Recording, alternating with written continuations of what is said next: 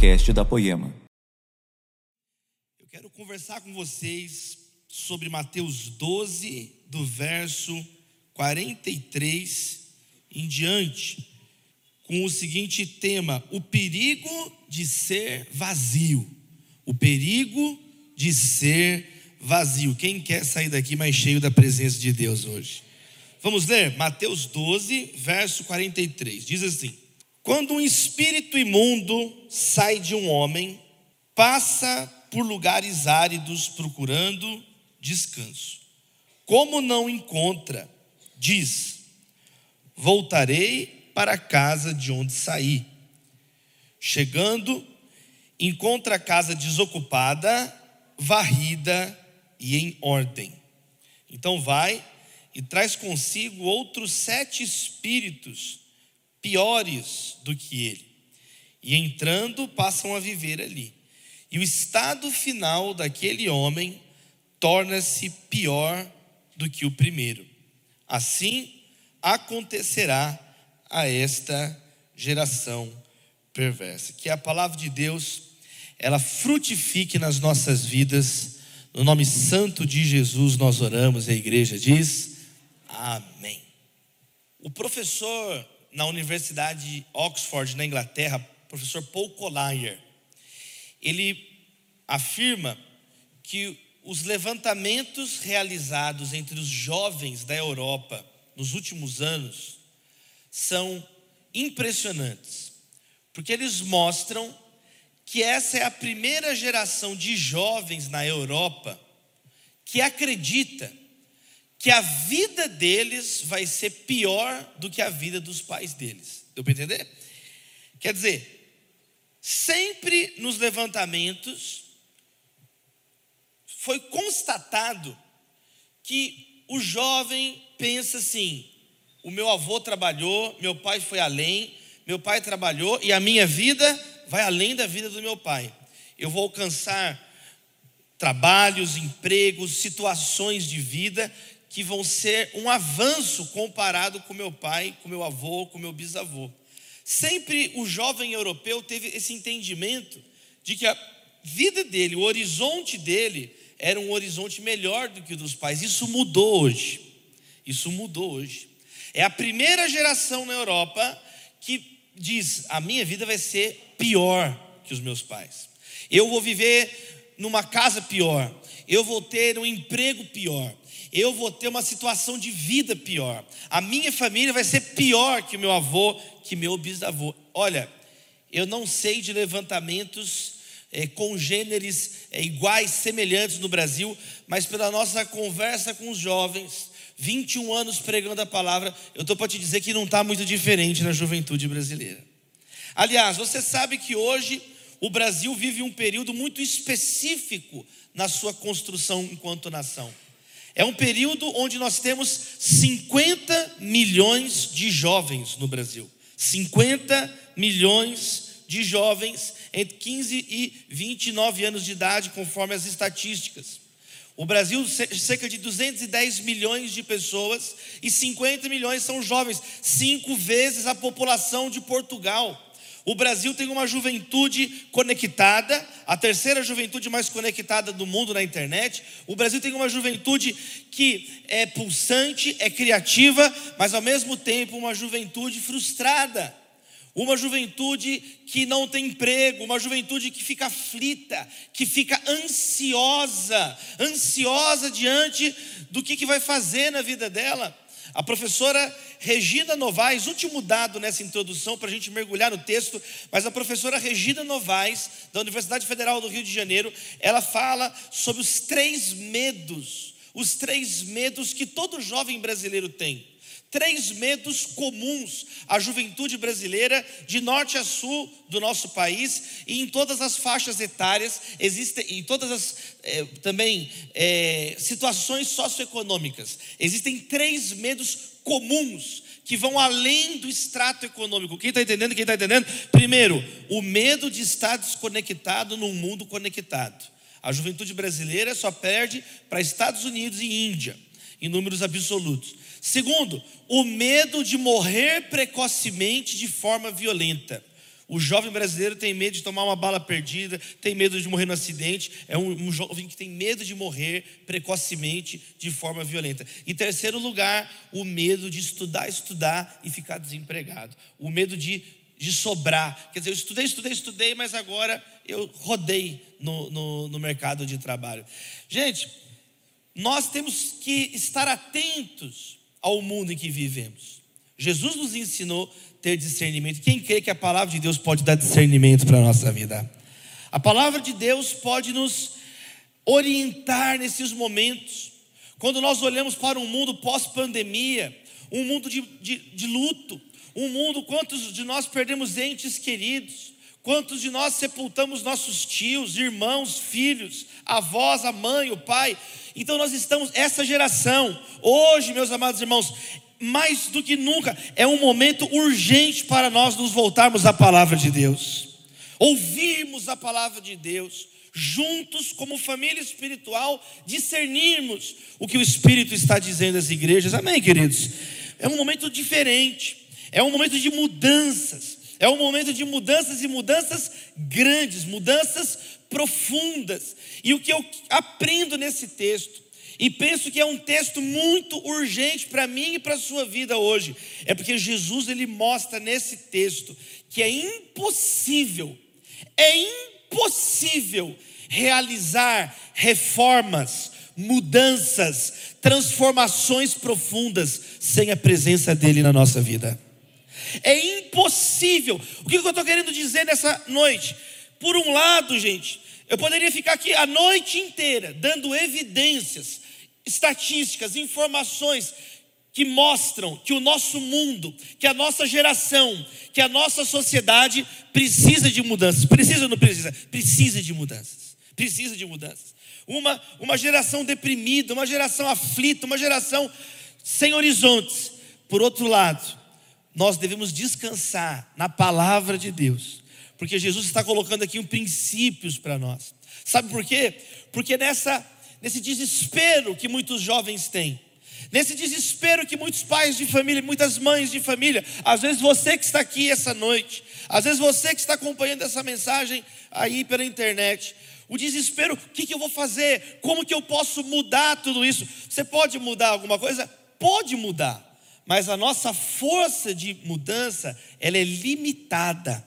Nós precisamos de Jesus na nossa vida, amém? Quem quer estudar a palavra de Deus? Quem quer estudar? Olha então as lições. Olha como é que Jesus começa nesse texto jogando luz na nossa situação. Primeiro ele fala assim: quando um espírito imundo sai de um homem, ele passa por lugares desertos procurando descanso. Primeiro lugar, tem gente tão insuportável que até o demônio tira férias da pessoa, pelo amor de Deus, gente. O espírito imundo procurou descanso, ele não aguentava a pessoa. Olha o que Jesus falou: quando o espírito imundo sai de um homem procurando descanso. Já pensou você ser tão insuportável que Satanás não te aguenta? Isso é uma coisa muito grave. Uma vez eu estava num culto que eu vi um jovem no primeiro banco, ele estava orando assim: Eu me repreendo em nome de Jesus, pelo amor de Deus. Ninguém repreendeu ele, ele resolveu se repreender. Jesus ele fala uma coisa impressionante: ele fala, ó, o espírito imundo saiu e fala que ele foi para um lugar deserto. Ele foi para a sala de troféu mundial do Palmeiras, gente, um lugar deserto. Um lugar inabitado. E ele foi procurar descanso. Ele encontrou descanso, sim ou não? Ele não encontrou descanso. O inimigo das nossas almas, ele é atormentado. O inimigo é atormentado. Sempre que a Bíblia se refere aos espíritos das trevas, ela mostra como eles são perturbados.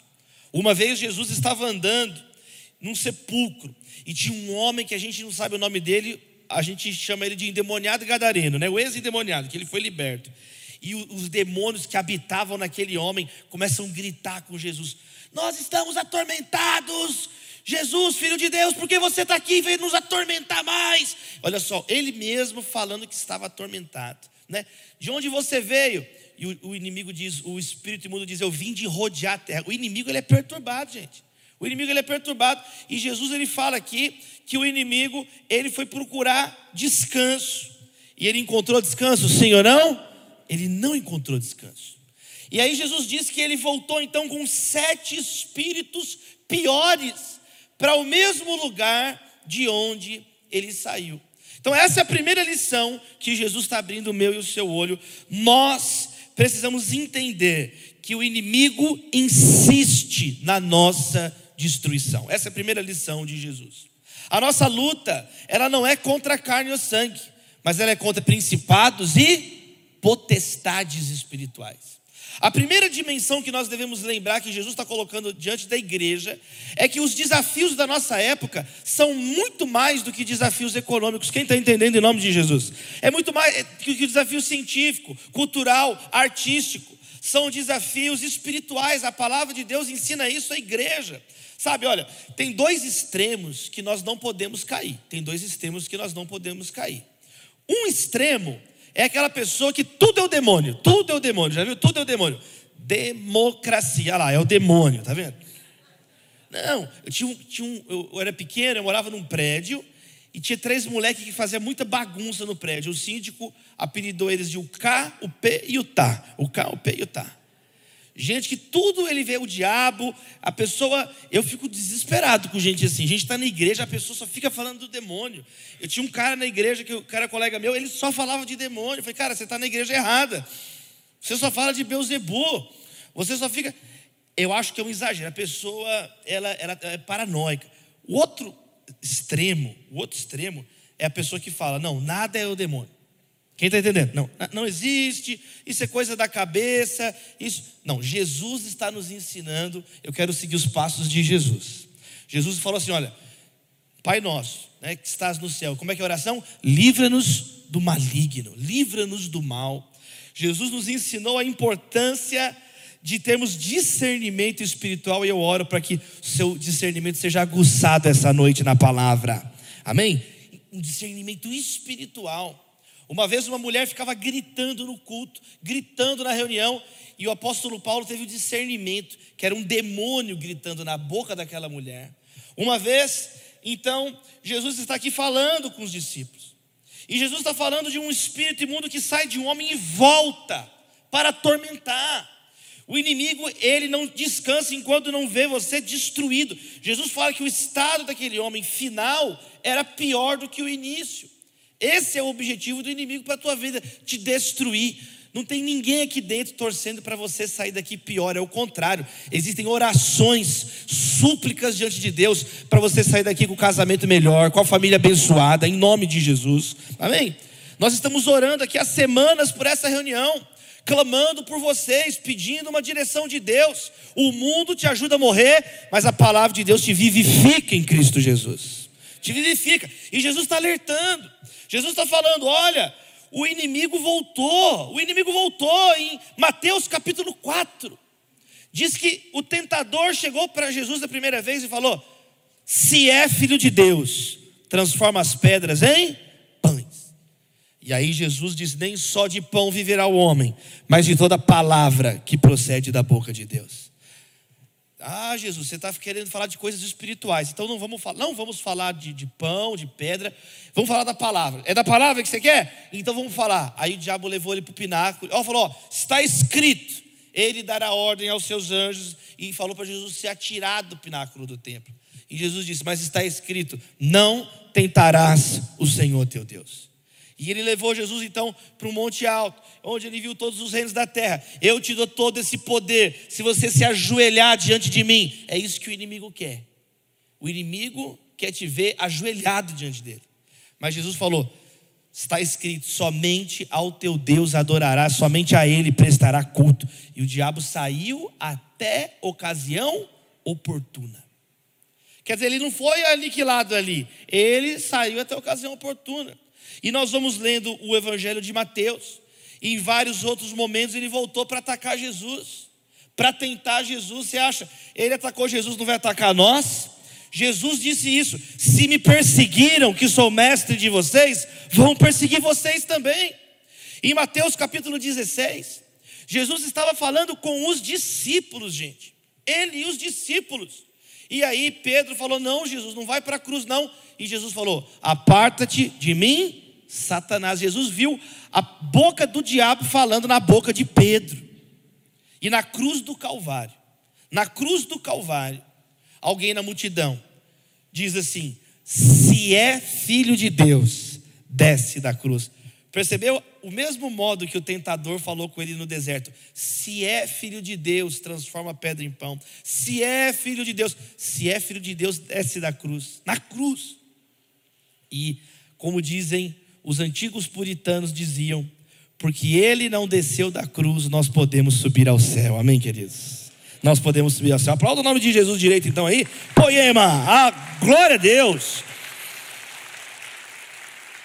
Jesus venceu as investidas malignas. Jesus está nos ensinando a discernir ataques. A Bíblia fala, o apóstolo Paulo falou sobre o dia mal. O dia mal. Existe toda uma reflexão bíblica, teológica. O que é esse dia mal?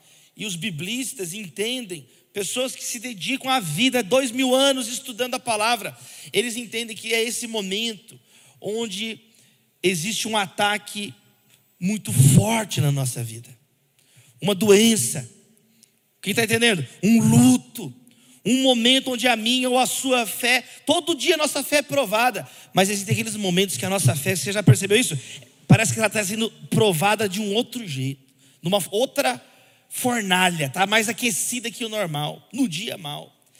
Está dizendo aqui que esse espírito maligno, então ele voltou com espíritos piores. Meu, meu amado irmão, minha oração é essa: vamos vencer os desafios na força de Jesus.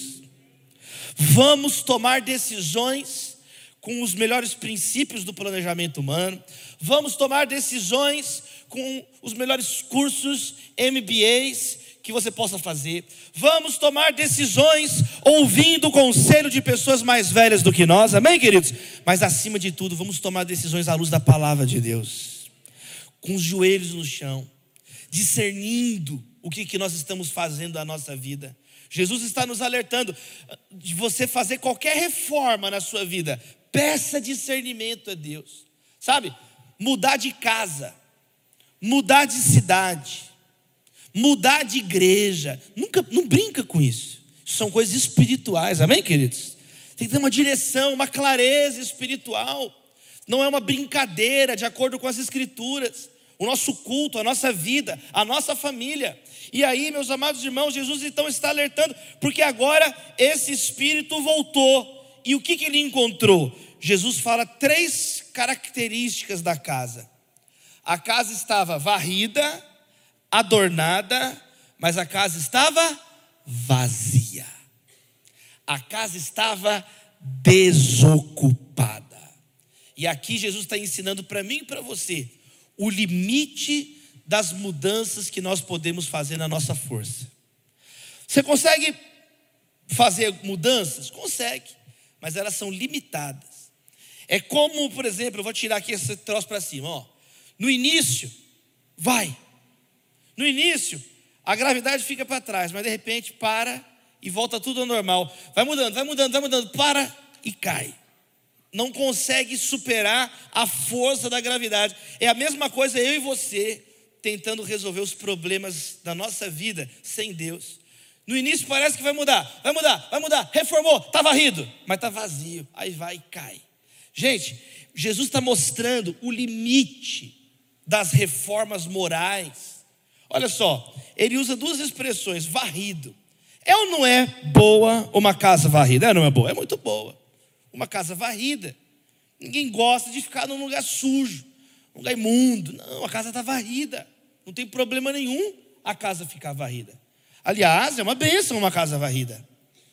A casa estava adornada ou ordenada. É a palavra que é usada no grego aqui, é a palavra cosmos, de onde vem cosmética, embelezado, adornado, e também ordenado, organizado. A casa estava organizada. A casa estava varrida, mas a casa estava o quê, meus irmãos e irmãs? Vazia. A casa estava vazia. A casa estava oca. Um casamento oco. Uma alma oca. Uma família oca. Uma família bonita na fachada.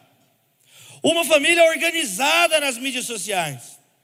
Uma pessoa com assessoria de imprensa, de marketing organizada. Quem olhava de fora, estava tudo bem. Só que no dia mal, no dia da prova, ela foi completamente destruída, aniquilada, porque ela não tinha a presença de Deus na vida dela. Quem habita a tua vida, meu amado irmão?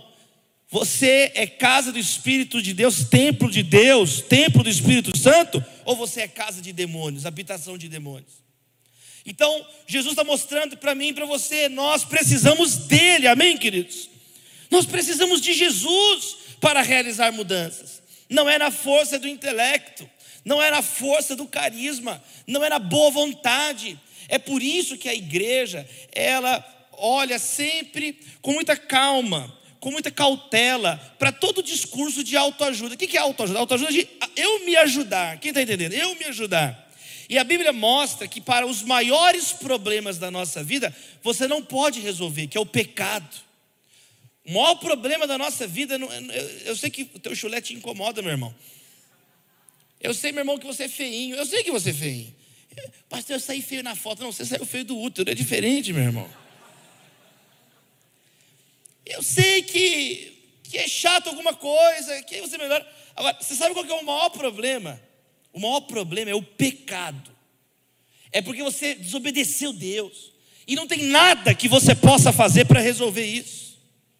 Nada que você possa fazer pode te purificar dos teus pecados.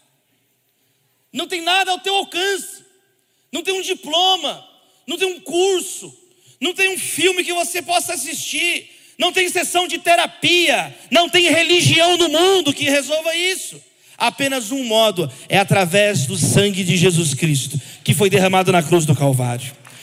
Porque dele, por ele, para ele são todas as coisas, está consumado. Só Jesus pode salvar tua alma. Todo o resto é limitado, todo o resto é relativo, meus amados irmãos. Todo o resto é relativo. É legal você ser arrumado? É legal. Já viu o cara malhado, os caras que vão para academia? O cara tem Batata da perna, meus irmãos. É muito legal ter batata da perna. Eu tenho purê, meus irmãos. Dá uma olhada nisso aqui. Não tem a menor condição, Samuel. Olha isso aqui. O cara tem batata da perna, o cara é forte.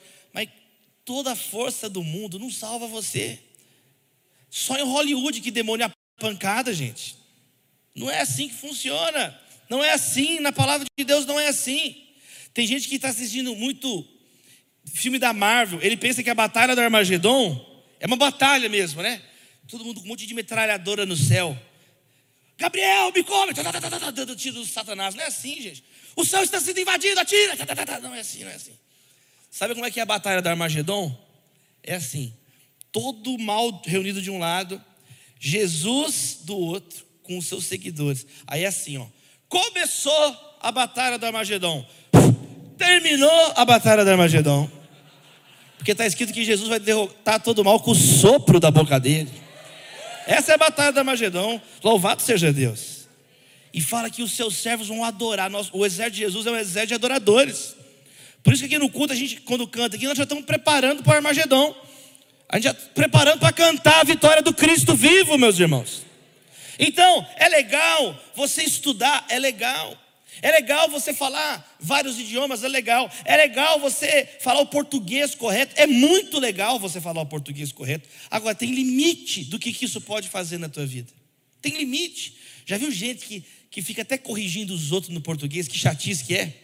Não se diz baunilha, se diz baunilha. Eu não te perguntei nada. A pessoa fica corrigindo os outros. Gente, você pode falar português corretamente no inferno. Já viu a pessoa que é educada? Ela é educada. Sem Jesus, você vai educadamente para os quintos dos infernos. Na sua vez. Na sua vez, é uma coisa impressionante. Você chega, Satanás, é minha vez agora? É, posso ir? Eu não vou furar a fila de ninguém, não, né, demônio? Não. Então, posso ir, vou. Aí você vai para os quintos dos infernos na tua vez. Não é o dinheiro. Não é o dinheiro que salva, não é o dinheiro que salva. O dinheiro não pode unir uma família, mas o sangue de Jesus pode unir uma família. Não é religiosidade, gente. Eu venho de uma família, já falei milhares de vezes isso. Eu tenho quatro bisavô crente, tudo plantador de igreja. Meu pai é pastor, vô presbítero, tio, tio pastor. Onde vai tem pastor na família? O cachorro é pastor belga, o outro é pastor alemão, é um monte de pastor. Eu não aguento. Gente, ah, eu sou batizado. Nem todas as águas dos oceanos podem purificar os seus pecados, mas uma gota do sangue do Cordeiro te purifica de todo pecado. Jesus está nos ensinando: olha, a casa ela estava adornada, a casa ela estava varrida, mas era uma fachada. Era uma fachada. E nós hoje, infelizmente, estamos vivendo isso um monte de gente querendo fazer reforma. Vamos reformar a igreja, vamos reformar o Brasil, vamos reformar. Não vai reformar nada, é tudo fachada. Para ter reforma de verdade, tem que ter o Espírito Santo habitando em nós, transportando em nós. E isso é que é reforma na Bíblia. Qualquer coisinha a pessoa desanima, qualquer coisinha a pessoa está aqui gritando, papagueando, pulando, igual um macaco. Passa um mês, já não está aqui na igreja mais. Mas cadê? Não estava falando de igreja. Cadê essa pessoa? Então é tudo fogo de palha, por quê? Porque é casa vazia. É casa vazia. Vem um espírito imundo, volta com sete piores, entram oito na vida da pessoa. Então, meus amados irmãos, a minha oração é que você seja cheio do Espírito Santo a minha oração é que Deus te levante de verdade. O Brasil precisa de, hoje de pastores de cérebros. Que Deus te levante com um cérebro em chamas para a glória dEle, uma mente cheia da palavra de Deus, um coração cheio da palavra de Deus, uma boca cheia da palavra de Deus. Amém, queridos? Porque o que Jesus está ensinando, vocês querem transformar, não é na força do próprio braço, Quantas pessoas hoje orgulhosas da própria moral, quantas pessoas vão ficando soberbas, quantas pessoas que eram uma bênção, eram pessoas humildes, aí foi passando o tempo, foi, foi diminuindo a presença de Deus, foi, e foi crescendo as posses. Quem está entendendo? Foi crescendo as posses. Hoje vive numa casca. Hoje vive numa casca, é uma lata vazia batendo, sem autoridade, sem credibilidade e sem o que Jesus ensinou nós olharmos na vida de um profeta, sem fruto.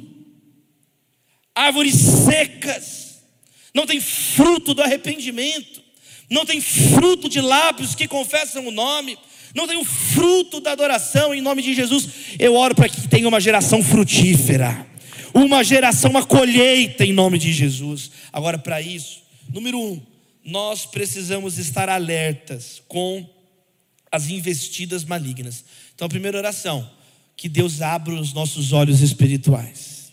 Segundo lugar, eu preciso ter essa convicção que não é na superficialidade, mas é com a presença de Deus na minha vida que as coisas serão transformado. Você recebe essa palavra na sua vida em nome de Jesus?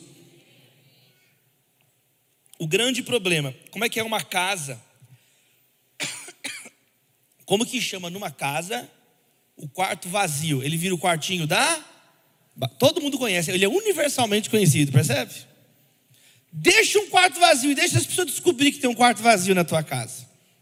Começa a virar depósito, começa a virar de tudo lá, vai, vai juntando coisas. Deixa uma gaveta vazia para ver o que acontece na gaveta. A tendência, gente, é de um terreno é o que? Ele vai virar um terreno baldio. As ervas daninhas vão começar a crescer e vai virando uma bagunça. Por isso que a minha oração é que nessa virada de semestre, sabe, você seja cheio do Espírito Santo. Que seja um final de semestre surpreendente, de colheita, mas que você possa também refletir, para a gente voltar agora, sabe, para uma segunda reta desse ano cheio da presença de Deus. Cheio da presença de Deus. Não dá mais para nós vivermos reclamando que não temos pão, que não temos. Não, mas o nosso devocional, a nossa hora com Deus. O que eu acho maravilhoso nesse texto é o modo como ele encerra. E eu quero ler aqui para a gente orar também. Olha que legal como que esse texto encerra, gente. Olha comigo o verso 46 e 50. Falava ainda Jesus à multidão. Olha que interessante. Jesus estava falando isso. O espírito imundo vai e volta. Quando ele ainda estava falando isso, olha que curiosa essa cena. Bateu na porta e alguém queria entrar na casa. Jesus está falando de um espírito imundo querendo entrar numa casa, não está? De repente, ele estava falando isso, bate na porta do lugar que ele estava, e vamos ler o verso 46 ao 50 para a gente orar. Falava ainda Jesus à multidão, quando sua mãe e seus irmãos chegaram do lado de fora, querendo falar com ele. Alguém lhe disse: Olha, tua mãe e teus irmãos estão lá fora e querem falar contigo. Quem é minha mãe? Quem são meus irmãos? perguntou ele. E estendendo a mão para os discípulos, disse: Aqui estão minha mãe, meus irmãos. Pois quem faz a vontade de meu Pai que está nos céus, este é meu irmão, minha irmã e minha mãe. Jesus está dizendo que quando você obedece o Pai, você se transforma na verdadeira família dele. Você é transportado para a presença dele. Quando você obedece o Pai, você não mora mais na tua casa, você passa a morar na casa de Jesus, onde ele está. Quem recebe essa palavra na sua vida? Chegou Maria. Chegou, gente, Maria. Não precisa falar nada, é Maria, gente. Minha, minha filha chama Maria, não é à toa. Eu quero que minha filha gere Jesus e seja freira. Não, eu quero que ela gere Jesus. Maria, mãe terrena de Jesus. Maria. Né? José não é citado. Né? É um dos textos que é usado para talvez José já estivesse morto. José era um homem muito de Deus. Ele só faz uma coisa na Bíblia. Ele ouve Deus e obedece. Ele não fala nada. Olha como que as mulheres gostam de José, tá vendo? Ele ouve Deus e obedece. Ele sonha, ouve Deus e obedece. José. Os irmãos de Jesus, José provavelmente estava morto, né? Por que, que eles falam isso? Porque quando Jesus está na cruz, ele fala para Maria assim, e para o apóstolo João, o discípulo amado: Filho, aí está sua mãe, mãe, aí está seu filho, para que ele cuidasse dela, né? Naquela sociedade era o modo de, de proteção, a viúva. Então, é, José não aparece. Maria, serva de Deus, dispensa, dispensa comentários. E os irmãos de Jesus. Vários desses irmãos são mencionados, né? É, por exemplo, Tiago. A carta de Tiago foi escrita por um desses irmãos de Jesus, assim como a carta de Judas. E Judas não foi escrito por Judas Iscariotes, viu, meus irmãos? E nem por Judas Tadeu. A epístola de Judas antes de Apocalipse foi escrita por Judas, o irmão do Senhor, né? Filho de Maria. Então, eles aqui ainda estavam muito críticos com Jesus, né? A Bíblia vai mostrar que eles têm uma transformação depois da ressurreição de Cristo. E Jesus está lá ensinando, Jesus está lá falando de uma casa vazia, Jesus está lá alertando, e aí bate na porta a família dele. E Jesus ele dá uma resposta até um pouco ríspida do ponto de vista da terra, mas para ensinar de um modo muito claro esse princípio espiritual para mim e para você. Amém, queridos? Jesus ele mostra que a nossa maior lealdade na vida é a Deus. Quem não amar a mim, Jesus falou, mais do que o pai, do que a mãe, do que o filho, do que a filha, do que o marido, do que a esposa, do que o irmão, a irmã e a própria vida, não é digno de mim. Não é digno de mim. O amor por Cristo não tem rival na nossa vida, amém, queridos? O amor por Cristo não tem rival. E Jesus está dizendo que quem é a minha família, e ele apontou para as pessoas: são vocês que estão aqui e obedecem a palavra do meu Pai, e obedecem a minha vontade. Eu acho maravilhoso. Esse texto é muito maravilhoso. Jesus está falando de uma vida vazia, e na conclusão, ele diz: Olha, quem obedece meu Pai, ele é transportado para minha casa. Mas não só eu estou morando na casa dele, mas ele está morando na minha casa. Quantos estão entendendo? É, são as duas realidades juntas.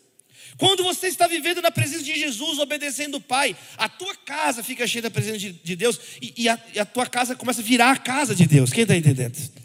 Quando você entra para o teu quarto e começa a orar, o teu Pai que está em secreto, é uma transformação. Nós não visitamos Jesus, nós passamos a habitar em Jesus. Se alguém está em Cristo, é nova criatura. As coisas velhas passaram e tudo se fez novo. É mais do que apenas estar cheio um momento. É mais do que apenas estar cheio, sabe, em um culto, em um momento que eu vou, que tem hora para acabar. Não, a minha vida, a minha respiração, os meus pensamentos, a minha oração, eu passo a orar sem cessar. Eu posso ser grato em tempo todo. Por quê? Porque quando você está obedecendo o Pai, sabe o que acontece com você? Você está lá naquela casa, naquele momento, e Jesus está ali. Quando nós começamos a obedecer ao Pai, o que acontece? Nós começamos a integrar e fazer parte da família de Jesus. E nós estamos presentes diante do próprio Cristo, meu amado irmão. Às vezes você está triste no teu trabalho. Às vezes você é alguém que não tem prazer de sair para o teu trabalho. Olha, eu quero declarar uma palavra sobre a tua vida essa noite. Sabe, obedecendo à vontade do Pai, você vai ser a família de Deus lá no teu trabalho. E Deus pode, sabe, reconfigurar as tuas emoções, o teu coração, e mesmo que você não tenha prazer do ponto de vista da terra, do ponto de vista de Deus, você é a luz de Deus naquele lugar porque você está andando de outro jeito. Senta na faculdade, quando você entra na sala de aula, a glória de Deus está com você na sua sala de aula. Quem recebe essa palavra na sua vida? Na sua família, na sua casa, e onde você vai, você está cheio da presença de Deus. Deus está com você, você está cheio de Deus. Deus está com você, você está cheio de Deus. Deus está com você, você está cheio de Deus. Então você vai andando e os demônios são expulsos os doentes são curados, os sinais se manifestam, porque a presença de Deus se manifesta na tua vida e na tua casa. Quem recebe essa palavra essa noite? Olha que Deus te abençoe. Não seja então alguém vazio. Não dá, gente, para a gente viver uma vida vazia mais. Não dá, não dá, não dá, não dá. A igreja no Brasil, o evangelho é pregado sistematicamente nesse país, nos últimos séculos. A nossa geração tem muito acesso muito acesso às palavras, às pregações. Mas agora está na hora a gente ser cheio dessa mensagem, cheio desse evangelho. Nada de viver uma vida fútil, nada de viver, sabe, uma vida torpe, uma, uma vida que a gente acha que está arrasando, fazendo reformas que não passa de umas bobagens com purpurina. Não passa de Photoshop, gente. Não passa de efeito especial. Não tem substância não dura um ataque, não dura dois ataques, não dura nada. Nós precisamos ser diferentes. Como que é possível que esses discípulos, gente, 12 discípulos, Judas se mata, 11 discípulos alcançaram o mundo, porque eles estavam cheios de Deus. Eles foram cheios do Espírito em Pentecoste. Nós somos uma multidão, nós somos muito mais do que 11 aqui essa noite. Mas será que nós estamos cheios de verdade? Será que nós estamos cheios de verdade? Eu quero encerrar essa mensagem contando um testemunho conhecido que aconteceu com o Moody. Quem, quem lembra do Moody? Moody foi um grande evangelista no século XIX nos Estados Unidos. Dwight Lyman Moody.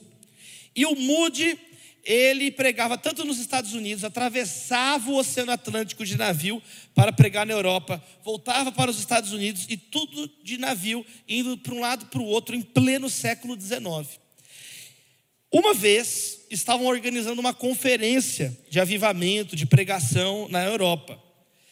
E aí alguém disse: Vamos convidar o pregador Moody. Moody era um homem muito simples, gente. Ele era um homem muito simples.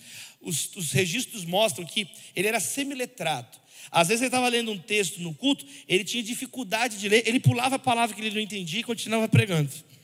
De tão simples que Moody era, ele era muito simples, mas era um homem cheio da presença de Deus.